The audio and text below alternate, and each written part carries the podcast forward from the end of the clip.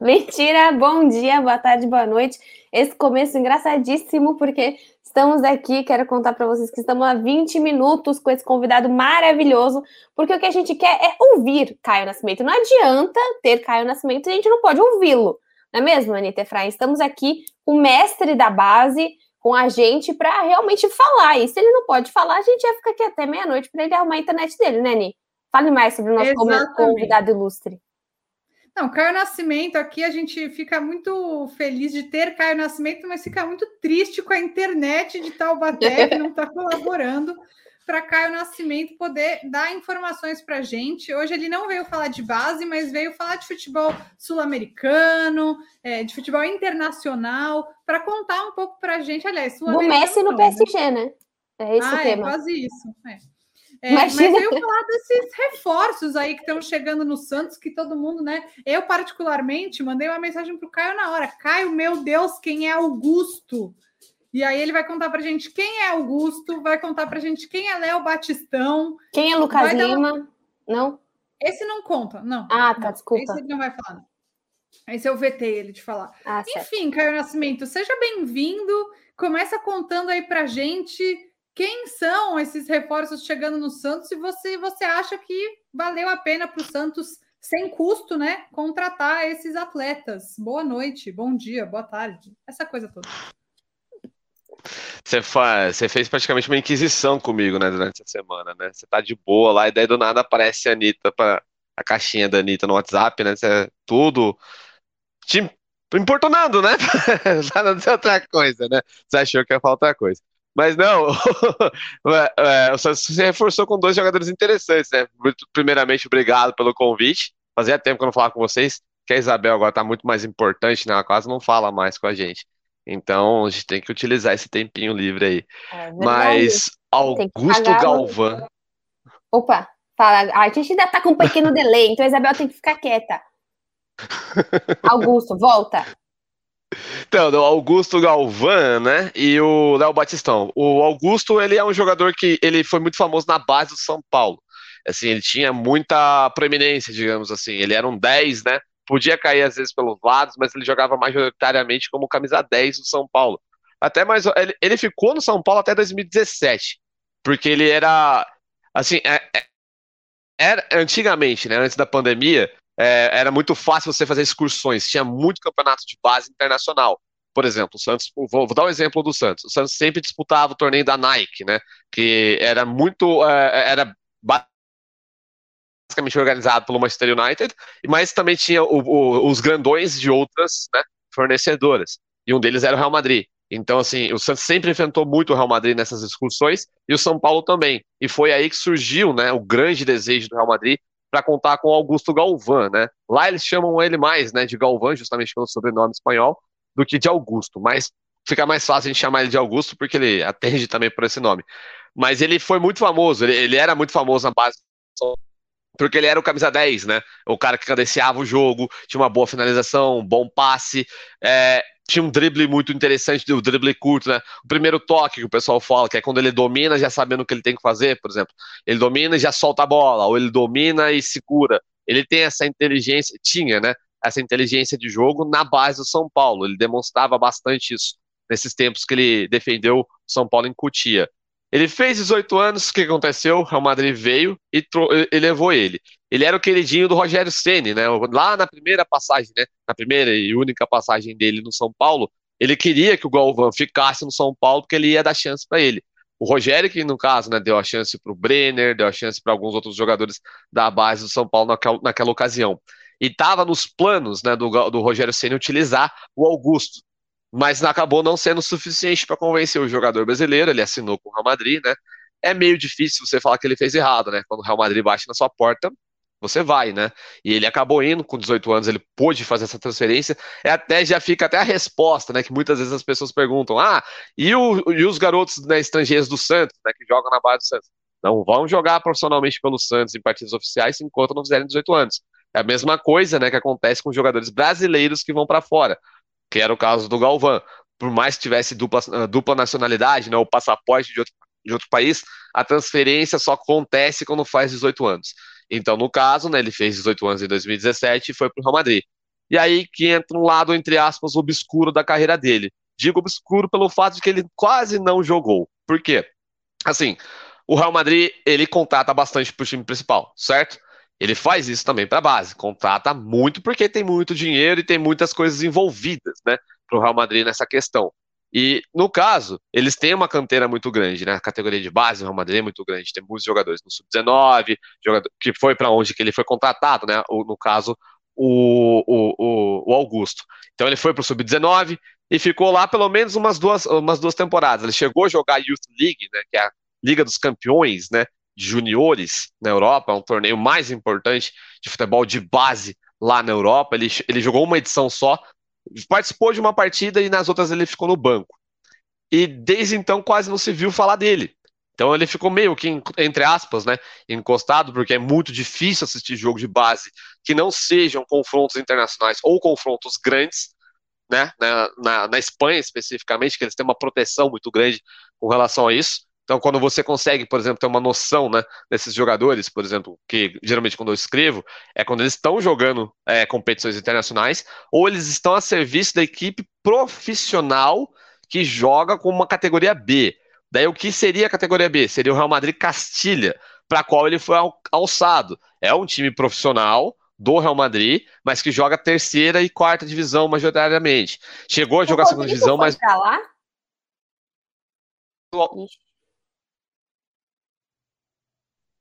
O Rodrigo, acho que ele não chegou a jogar no Castilha, Bel, mas o Vinícius Júnior chegou. Então, assim, é, é, é então ele pode, por exemplo, entre aspas, né, ser rebaixado né, para a equipe B, né, o Castilha, e jogar ainda pelo Real Madrid na, na primeira divisão, porque te, teoricamente é a mesma coisa. É quase a mesma coisa que acontece, por exemplo, aqui com o Red Bull Brasil e o Bragantino.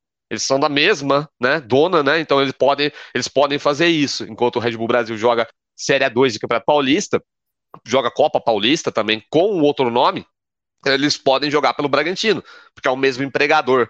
Então isso acontece muito no, no, no Real Madrid. É, não só no Real Madrid, mas no Barcelona, tem, outro, tem jogadores brasileiros no Barcelona. Tem algo assim, Caio? Juventus tem. Tem. Inclusive tem até um brasileiro, né? Que ele saiu da Juventus porque não estava jogando, que era o Lucas Rosa, lateral brasileiro. É, foi revelado no Taubaté, jogou no Palmeiras, jogou Daí do Palmeiras ele foi para Juventus, era jogador de seleção brasileira, mas ele foi para Juventus e pouco jogou também, entendeu? É, porque demora, adaptação, aclimatação, conhecimento do terreno, essas coisas todas, né? Igual quando vem, né? A gente fala, quando vem jogador estrangeiro para jogar no Brasil, você tem que ter essa mesma paciência que tem do jogador brasileiro jogando fora. Então isso aconteceu bastante com acontece com o Gustavo Maia, né, que saiu de São Paulo e foi para o Barcelona, está encostado no time B do Barcelona, joga pouco, mas joga às vezes quando entra campeonato profissional.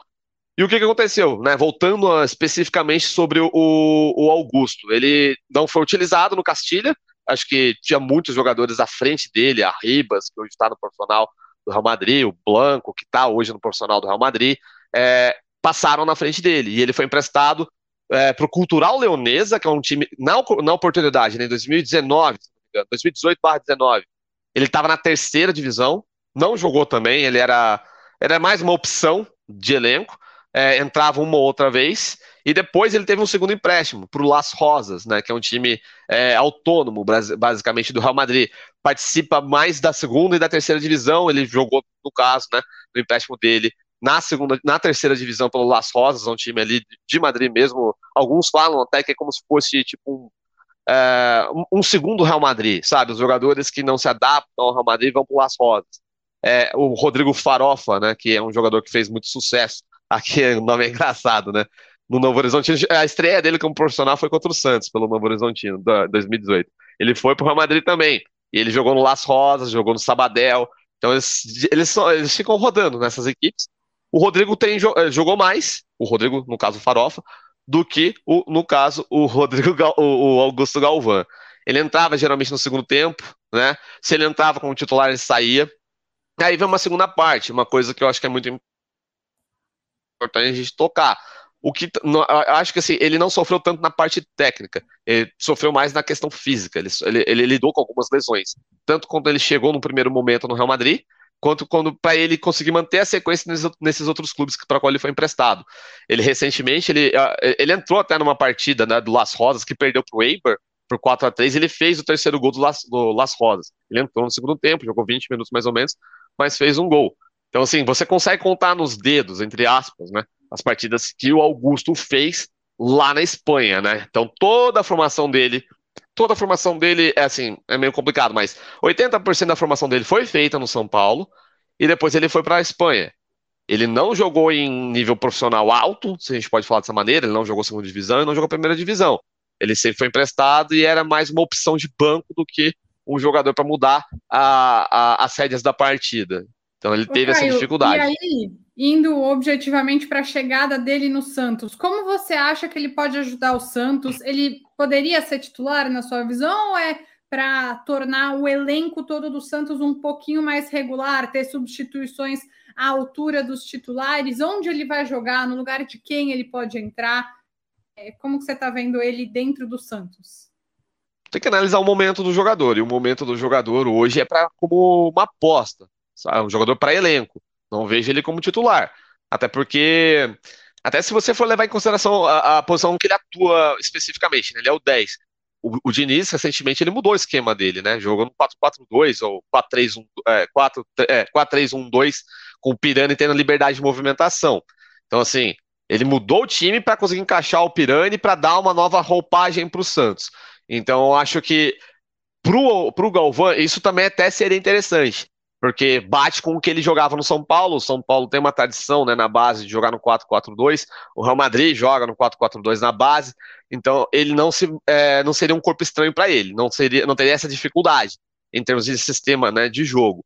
Mas eu não vejo ele hoje como titular. Ele pode virar, claro, mas eu, eu, eu até me baseio muito nisso, porque eu, aí vem uma coisa que eu sempre bato. A gente até, eu já falei várias vezes, quando, até quando eu participei aqui com vocês, que a chave para você medir o desempenho do jogador não é nem a habilidade dele, tá?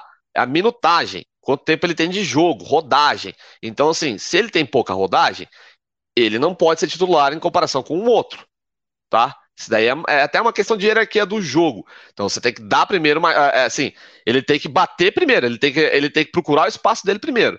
Até porque, entre aspas, seria injusto com quem tá jogando. Porque eu não vejo hoje uma necessidade urgente do Santos em trocar né, o armador da equipe. O problema do Santos é, não, acho que não é nem criar, é literalmente sacramentar, porque o Santos cria, né? Ele não tem tido problema de criação de chances, de gols. Tem problema para transformar essas chances em gols de fato. Então, assim, é por isso que eu vejo. É primeiro uma peça, uma aposta, pela minutagem, pela pouquíssima minutagem que ele tem.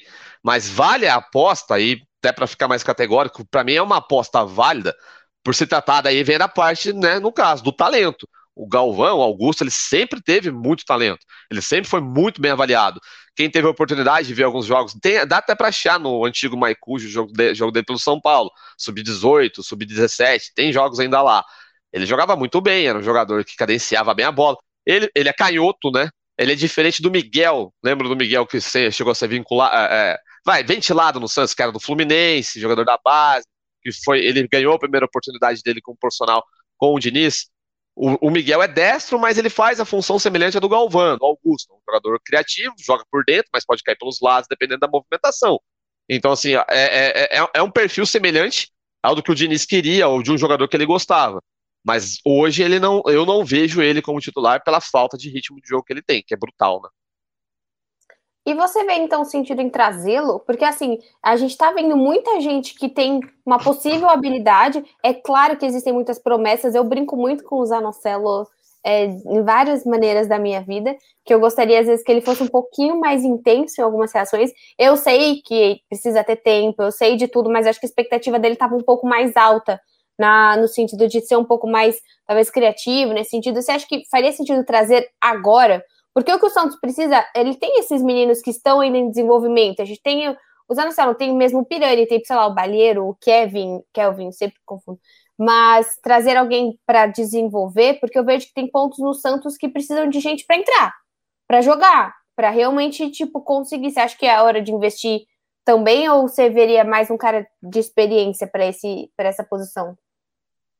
Eu vejo ele um pouco diferente do Zanocelo, né? O Zanocelo ele Ai, é dois bom. anos mais novo, né? Ele é, ele é dois anos mais novo que o, que o, que o Augusto. E, e o Zanocelo tem jogado, né? O Augusto não. Mas assim, não, tô, não é nem para dizer que um é ruim e que, outro, que o outro é claro. é bom, não é isso. Acho que é, é, é, é até pela. Acho que a, a, a, chegada do Zanocelo acho que não foi muito bem explicada, né? Porque ele não é um jogador do último terço, um jogador que joga por ataque ele é mais um cara criador, é um jogador que joga um pouco mais para trás, ele é mais segundo volante. Ele sempre tá. foi, né? Segundo volante. Então ele é um jogador que ele inicia muitas vezes, ou ele dá mais distribuição de jogo.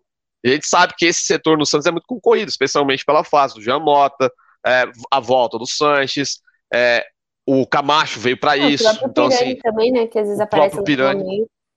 Sim, então já era uma, uma briga muito grande. Eu vejo o Augusto mais próximo dos atacantes. E como trouxe por empréstimo, né? Eu creio que vem com a intenção de jogar. Mas assim, é aquela coisa, né? Quando, é, quando você vai jogar, por exemplo, futebol manager, né? Quando você contrata o jogador, ele tem um status no contrato dele, né? Geralmente tem lá, ah, grande promessa, jogador para compor elenco, líder do elenco, sabe? Essas coisas, uhum. essas nomenclaturas. Eu acho que ele vem com uma promessa, mas uma promessa para ser utilizada. O jogador para dar rodagem de elenco, para dar corpo, porque uh, é, tá meio que na cara que um dos problemas do Santos também é físico. É muito jogador extasiado. A última partida contra o Fortaleza, ou se pudesse fazer oito alterações, eu acho que o Diniz faria, porque ele fez assim que os caras ainda estavam mortos, não conseguiam jogar. Então isso altera muito o padrão de jogo, a qualidade do jogo. Então eu acho que ele vai ter sim as chances dele, do Augusto. Mas o que veio depois, né, do anúncio dele, que eu achei estranho, vocês estavam brincando, né, com a questão do Lucas Lima, por exemplo, ter sido ventilado no Santos aí já, aí já cairia, cairia em contradição, na minha visão, de você buscar, por exemplo, o Lucas Lima, sendo que você trouxe o Augusto. Entendeu? Aí chocaria, entendeu? A, a relação de uma jogada, de movimentos com o outro. Choca. Qualquer ponto que, esse, que essa pessoa volte ao Santos, cara, eu ficaria muito triste. E se realmente o Diniz pediu ele, é que a gente não sabe exatamente o que acontece. Eu fiquei, eu fiquei arrasada, tipo assim, você não quer, é, é a mesma coisa, sei lá, o Silvinho fala, meu, eu sei que tem todas as questões, mas vamos trazer o Robinho. Vamos, vai ser bom pro Corinthians. Tipo assim, tem uns caras que assim, não faz sentido você ligar. Tô, tô tirando, tô falando só de histórica mesmo, sabe? Assim, não, não. Eu, nossa, eu fiquei. Ah, eu briguei com a Gabriela eu um ainda desse. bem que recuou, né? Mas indo para. Ah, será que, que, ter, que quis? Ah, meu. Eu acho que. Pra mim não entra eu, na minha cabeça o Diniz falar. Eu prefiro não falar sobre isso, porque o jornalista tem a informação dele e a minha opinião é a minha opinião. Eu acho que ninguém que está no comitê de gestão do Santos, está na diretoria do Santos, aceitaria né, um jogador que não, não tem mais qualidade Diniz, nenhuma. Tipo, o Diniz um dia não... acordar e falar, puta, da hora esse cara que tá no banco, que esse time não quer nem pintado de ouro e que a é. torcida odeia. Caramba! É. Tipo, não é nem o Ganso que tem a sua história e tal, mas é. ainda entra, né? Tipo, enfim. Caio, vamos um pouquinho é, para o próximo tema, né? Que é o Léo Batistão, que aí já chega com outro status, né? Acho que deu para entender que o Augusto é, tem esse viés mais de aspas aqui, uma promessa, um potencial a ser desenvolvido, e o Léo Batistão não, né? Ele passou por times maiores, tem mais experiência, chega talvez para jogar no Santos. E foi papo também, né? né? Aliás, isso é uma coisa legal, né? Dessas, dessas pessoas. Que é, é engraçado, né? O Twitter fica tipo, o quê? Santos? Mas acho que é uma coisa assim a se exaltar no, no Rueda de, dessas questões rápidas. Do nada o cara já tem foto dentro da Vila Belmiro, sabe? Isso é muito legal. Eu acho que foi uma contratação inteligente, acho que foi um movimento de mercado muito atento do Santos. Até porque também acho que é, é, é ele teve muito próximo do Inter, né? O Inter estava negociando com ele. Então, ele estava livre no mercado, ele estava no mercado alternativo, se a gente pode falar dessa maneira, meio errado, mas ele estava na China, mas estava jogando, isso, tá, isso é importante. É, mas é um jogador que ele tem uma, uma história muito legal no futebol, porque ele, ele é oriundo do futsal, né? Um jogador de futsal, então é um jogador muito técnico, é um jogador muito talhado, né? Na, por exemplo, em domínio de bola, em passe, é, em sair de pressão. O, então isso daí já é um plus, assim, né? Já é um negócio interessante, porque se você vai olhar, né, o estilo do jogo do Santos hoje é muito do futsal, né? E o Diniz gosta, é um jogador do futsal também. O Diniz começou no futsal, baseia as ideias dele no futsal. Então é uma ideia que casa com a outra. Você vai trazer um cara da cidade, então não vai ter problema né, de, de adaptação, não vai ter problema de língua, não vai ter problema de lugar. É, deve ser um sonho da vida dele, né? Porque cresceu em Santos, vai jogar no, no time da cidade. Então, isso tudo pesa muito a favor dele. Mas o que eu acho que pesa mais a favor dele, que eu gosto, é porque ele faz uma função que até eu e a Anitta, a gente conversa direto no WhatsApp, eu sempre falo. Eu acho que o Santos ele tem que entender o que ele precisa, ou o que ele tem de momento. Hoje, o Santos dele não tem dois pontas que desequilibram o jogo, tá? Os dois pontas do Santos, eles precisam de espaço para resolver. E, o, e quando o Santos joga no 4-4-2, né, como tem jogado, ele joga melhor. Quando tem perna, ele joga melhor. Por quê? Aí ele joga mais aproximado, porque os jogadores que jogam nesse estilo jogam mais aproximado.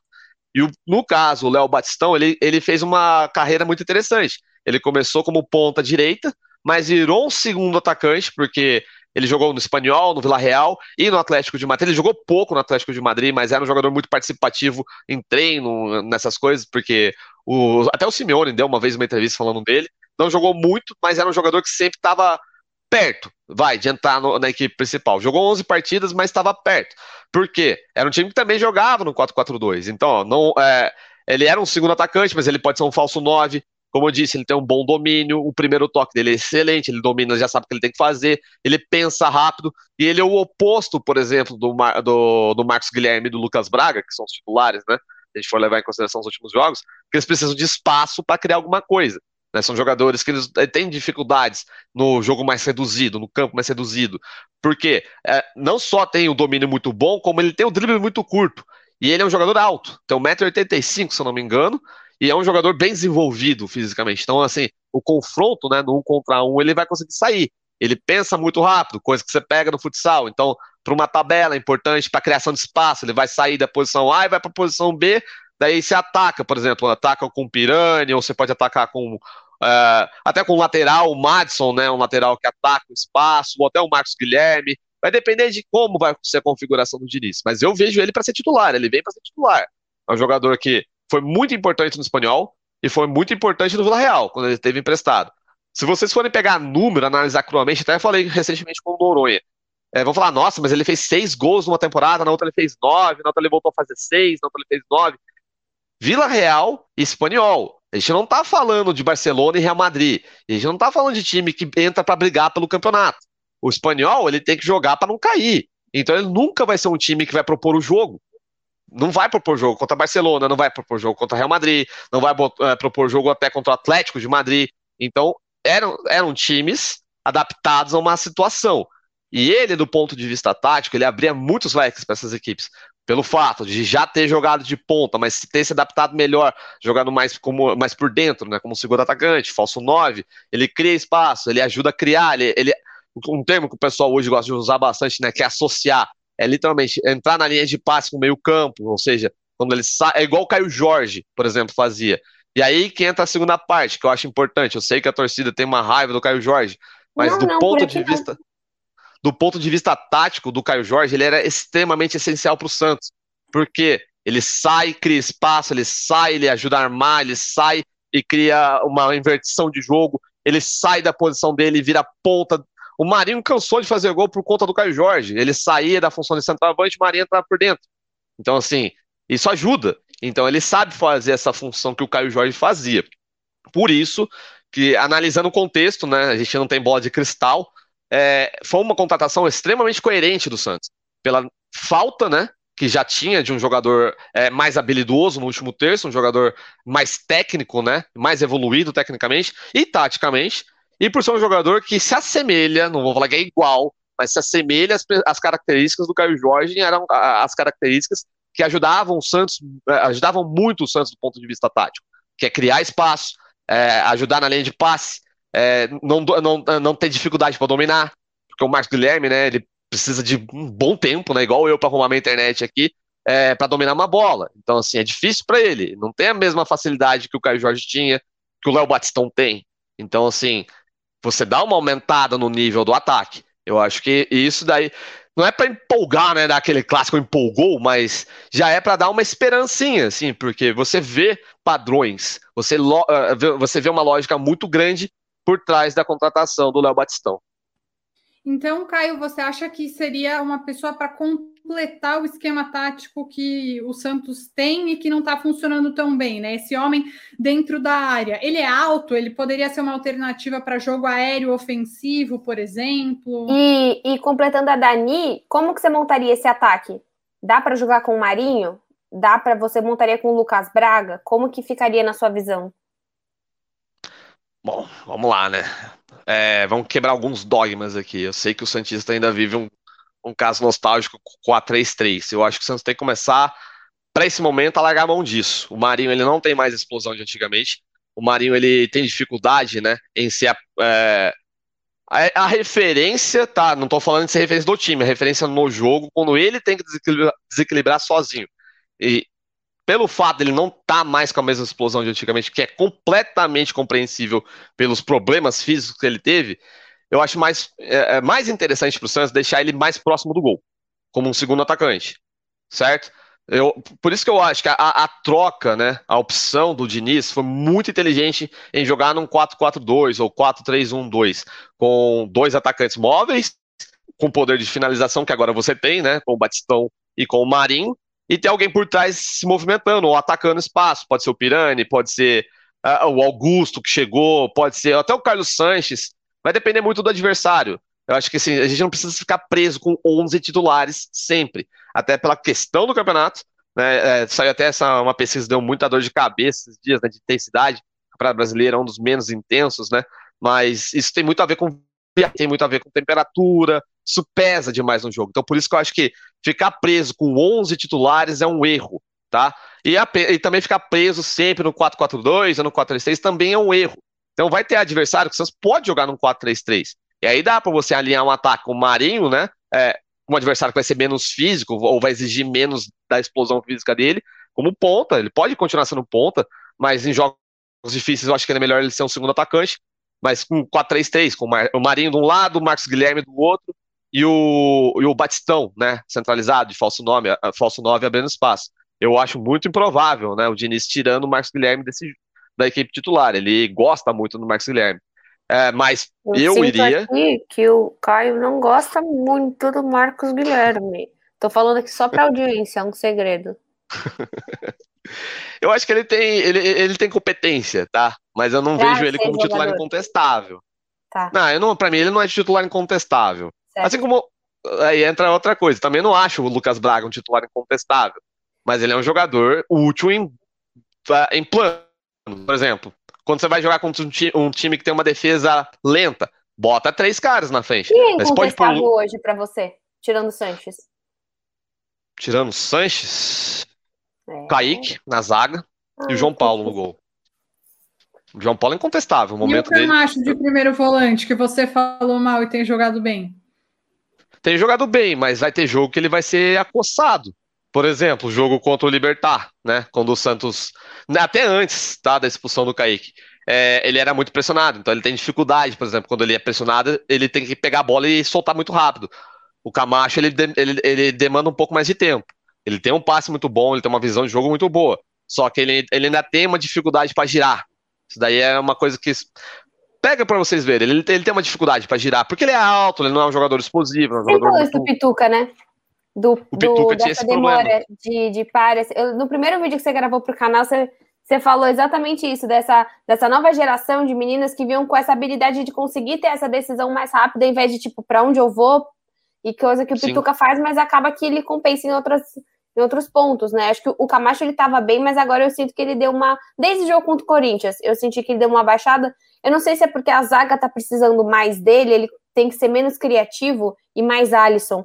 E aí eu acho que ele não, talvez não consiga fazer exatamente a função, mas é só uma, uma visão que eu acho que o Santos às vezes perde um pouco de ter esse zagueirão Alisson e ajudar a zaga quando a zaga tá perdida, né?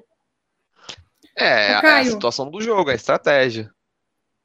Para a gente fechar e liberar você que está doando seu 4G para a gente, com essas chegadas e tal, qual seria o seu time ideal, os 11 titulares do Santos é, mais adequado para o que há de vir? Bom, eu, eu, eu iria João Paulo Eu iria atrás um lateral direito, mas, né, o Madison, a dupla de zaga não mexo, né, o Luiz Felipe e o Kaique, especialmente o Kaique, ele tá num momento muito bom na carreira dele. No lado esquerdo, aí você joga o colete para cima, mas vá, vá Moraes. Camacho, daí fica no 4-4-2. Sanches, é, é, o Camacho, Sanches, o Jean Mota e o Pirani com liberdade para movimentar. Marinho inteiro e Léo Batistão. Mas assim, tem que tomar muito cuidado. A gente não pode estourar o Marinho. É um ativo muito importante do Santos. Então, assim, o Santos tem que trabalhar muito bem. Ele tem que estar inteiro mesmo para jogar. E é bom você ter opção. Por exemplo, eu sei que o Diniz ama o Marcos Guilherme. Eu sei que o Marcos Guilherme começou muito bem. Mas é, é, é importante você ter um cara bom no banco também. Entendeu? Porque uma hora você vai precisar botar ele no jogo, cara. Então, assim, é melhor ele entrar mordendo do que ele entrar desanimado. Então, assim, uma, você tem a opção de mudança até de esquema tático no banco é importante. Daí eu, por isso que eu deixaria, a priori, né? No caso, o Marcos Guilherme, é, pensando no ideal mesmo, o Marcos Guilherme e o Lucas Braga no banco, para jogar Batistão e Marinho, porque aí você ganha mais em qualidade técnica e mais em poderio ofensivo e finalização. Só porque surgiu a dúvida a questão, o Wagner Leonardo você não colocaria no lugar do Luiz Felipe ainda? Deu uma cortada, desculpa. Wagner, não, que, eu ia te perguntar sua opinião sobre o Wagner Leonardo, que a Ani perguntou os seus 11, você não opta por esse momento que acho que falta amadurecimento, acho que no, no futebol do Diniz não faz sentido, só queria sua opinião sobre esse jogador, daí é, é a última. Uhum. Não, acho que é, é, uma boa pergunta, e assim, eu acho que o Luiz Felipe, uh, é, é, cruel falar isso, mas às vezes ele, por exemplo, ele sacrifica muito o Kaique em alguns lances. O, o lance da expulsão não foi só culpa do Felipe Jonathan, quanto o Libertar foi culpa dele também. Ele, tem uma, ele é muito lento para recompor, para recuperar uhum. a jogada. E isso, é, isso é, cai no que eu estava falando do Marinho. Ele perde explosão, o jogador ele perde explosão por lesão. Ele teve muita lesão. Então, assim, vamos supor, se o Santos quer ir atrás de um zagueiro, eu sempre fui fã do Santos jogar em linha de três. O São Paulo ele fazia isso, torcida tinha raiva, mas para o momento hoje do Santos é importante você ter três zagueiros, mas três zagueiros que saibam jogar. Daí você poderia enfiar o Palha ali, o Luiz Felipe e o Kaique. Eu não acho que o Palha entra por questão de hierarquia, por questão de. É, não, não é nem só questão de momento, mas por longevidade. O Luiz Felipe ele fez boas partidas, mesmo tendo esses problemas. Ele ajuda muito tendo... o Santos no jogo aéreo, né? Isso, essa é a minha impressão, Sim. que sem ele a qualidade do jogo aéreo defensivo cai muito. A gente volta para aquele Deus nos acuda. Acho que nesse Sim. sentido ele ajuda bastante.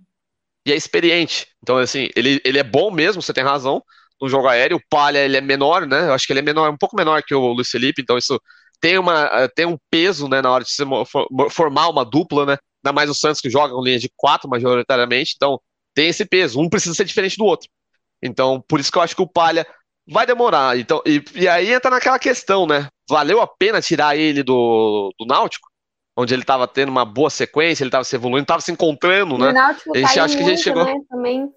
Poxa. Caiu bastante. Ele chegou a gravar, né? Ele falou assim: eu, tenho, até, eh, na, na época eu tinha dúvida ainda. Qual é a posição do Palha? Ele jogou de volante, ele jogou de lateral, já jogou de zagueiro. Quando ele estava no Náutico, ele definiu o zagueiro, e jogou bem de zagueiro. Daí você tira é ele do Náutico, quer, ele, né? ele, que é o que ele quer. E daí ele pede a minutagem, uh, até ele recuperar. Mas amanhã, mas eu sei que vai ser chato. Ele joga, né? por exemplo. Ele é o reserva imediato. Ele tá na frente do Bosa, por exemplo. Mas que o Bosa tá lesionado, Sim. né, também. Volta amanhã também. Mas o Volta? Palha vai ser o titular. Na quinta. Eu acho que o Bosa ele vai ser lateral direito mais no Santos do que pela movimentação né, do Santos. É, bom, para trazer né, o, o Palha, acho que talvez o Santos pense no Bosa mais como lateral direito, porque ele jogou bastante de lateral direito no Mirassol. É, virou ah, zagueiro, claro, mas o Mirassol também jogava com linha de três. É, é até aquela coisa também, né? Você ter um jogador polivalente é muito importante. Você pode mudar o jogo, mudar esquemas de jogo durante partidas sem trocar. Então, por exemplo, ele é um lateral direito defensivo, por quê? Porque ele joga de zagueiro também. Então daí você pode jogar em linha de três sem ter que tirar um cara do meio campo para botar um zagueiro, entendeu? Então assim, você ganha nisso. Eu acho ele um pouco cintura dura em comparação ao Palha. Eu acho o Palha mais ágil. O Palha ele recupera uma bola mais rapidamente. Ele, por exemplo, ele tem uma facilidade maior justamente porque é um jogador mais leve. Então isso daí é, é, é, é conta a favor dele. Mas aí é o Diniz, né? Eu acho que assim, ele, ele, ele demorou muito para mudar o esquema, né? A gente viu quanto tempo ele ficou preso no 4-2-3-1 ou no 4-3-3. Até ele optar pelo 4-4-2, acho que mais até pela circunstância do Santos em relação a, a, aos jogadores estarem saudáveis, aos jogadores que estavam disponíveis no momento. Então tá bom. Agora uh, agradecendo, né, Caio Nascimento, sempre disponível para ajudar a gente a responder perguntas que nós assumimos que não sabemos responder. Quem é Augusto? Isabel Eu já sabia. Sabia quem era Augusto? Eu já sabia. Eu que passei para o Caio as informações para ah, não ficar tá. feio. Tá Tem print aqui. Então. não tinha a menor ideia, gente. Menor ideia. Menor ideia do mundo. Que é por isso que é difícil mesmo. Eu acho legal que o Santos saia um pouco da caixinha, sabe? É legal trazer. Tudo bem, não precisa trazer uma pessoa totalmente desconhecida que a gente não sabe nem como começou a jogar bola.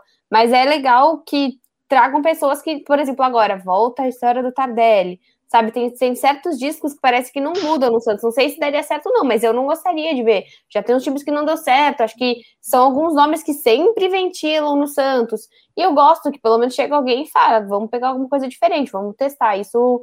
Por isso que a gente traz o Caio, porque a gente não sabe mesmo quem é. Tem muita coisa que às vezes uh, uh, avaliam pelo passado, né? Acho que a gente tem que tomar cuidado. Não só como é jornalista, mas especialmente torcedor. Eu sei que é, é duro isso, mas você tem que pegar um momento, pelo menos nos últimos seis meses do jogador. Sim, claro. Se ele tá, nos últimos seis meses, ele tá três sem jogar, então já, já tem que criar um alerta, né?